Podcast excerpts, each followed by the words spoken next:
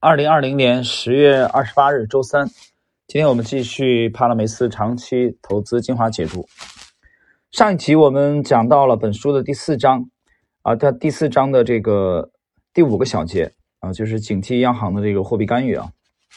今天我们讲这个第六小节。第六小节，当市场中流通的货币数量没有人为增加时，经济的自然状态是通货紧缩。生产率的提高使得同样的资金可以生产出更多商品，这对消费者来说是正面的。他们从相对于他们工资来说的价格下降中受益，就像计算机或手机一样。美国经济历史上最强劲的增长发生在从内战结束到19世纪末期，这三十年的辉煌是以明显的通货紧缩为特征的。我们必须承认，也有两个众所周知的通货紧缩过程伴随着持续经济衰退的例子。这就是美国在二十世纪三十年代和日本在过去二十五年所经历的事情。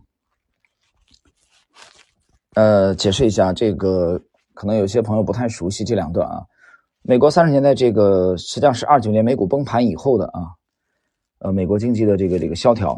那么日本过去的二十五年，作者指的这个含义实际上是从呃这个八九这个广场协议以后啊，日本广场协议以后的这个持续的。这个衰退，经济衰退。然而，在日本，人均 GDP 的增长一直是积极的，而且与其他发达经济体的人均增长相似。其根本问题是人口增长乏力。呃，日本的这个问题增长乏力啊，其实现在有一些主要经济体已经出现了这种征兆，呃，人口红利不在，那么出生率呢锐减。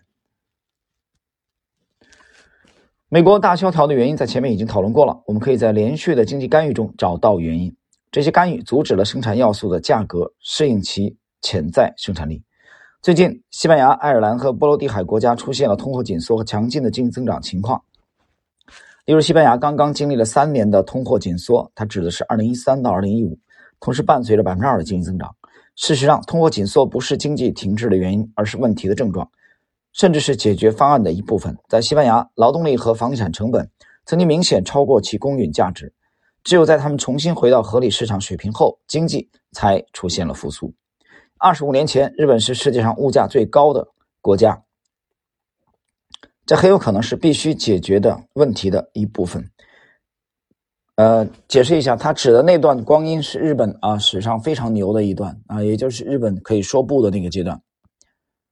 日本买下了这个洛克菲勒中心，日本人在全世界狂买全世界的这个奢侈品啊，收藏品，就是那段光阴。还有对大部分经济领域的过度干预、精英统治的缺乏以及人口问题，这些问题也需要解决，因为他们是日本经济的症结所在。我们经常读到或听说通货紧缩带来的种种危险，但这些往往是虚构出来的，不是真实的。通货紧缩不会造成流动性陷阱，不会造成大规模失业，也不会造成。产出的下降。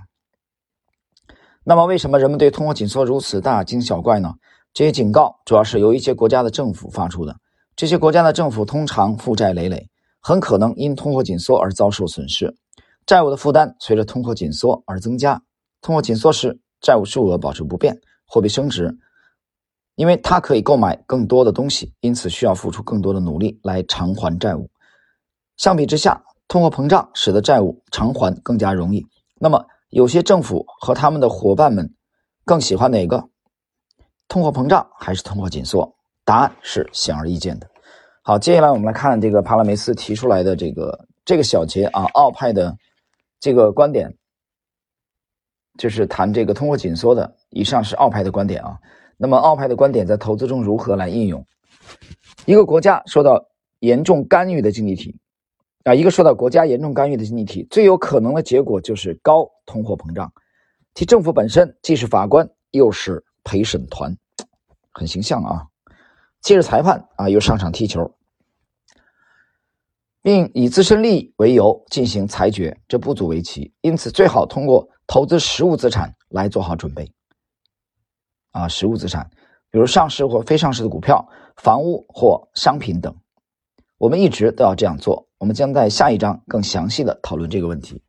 呃，最后这这这一小段啊，是作者提出来的，在投资中的应用，就是你一旦这个遇到这样的经济体啊，一个是几个特征，一个是国家严重干预啊，那么这种严重干预的结果，其实在我们在前两节的时候已经讲到了啊，作者的这个对这个是抨击的，呃，而且他提出了两个标准啊，去分辨它的经济增长到底是健康还是不健康啊，是否是由这种干预的啊这种信贷的暴增啊所导致的，也就是打激素式的这种所谓的增长啊，GDP 的美化。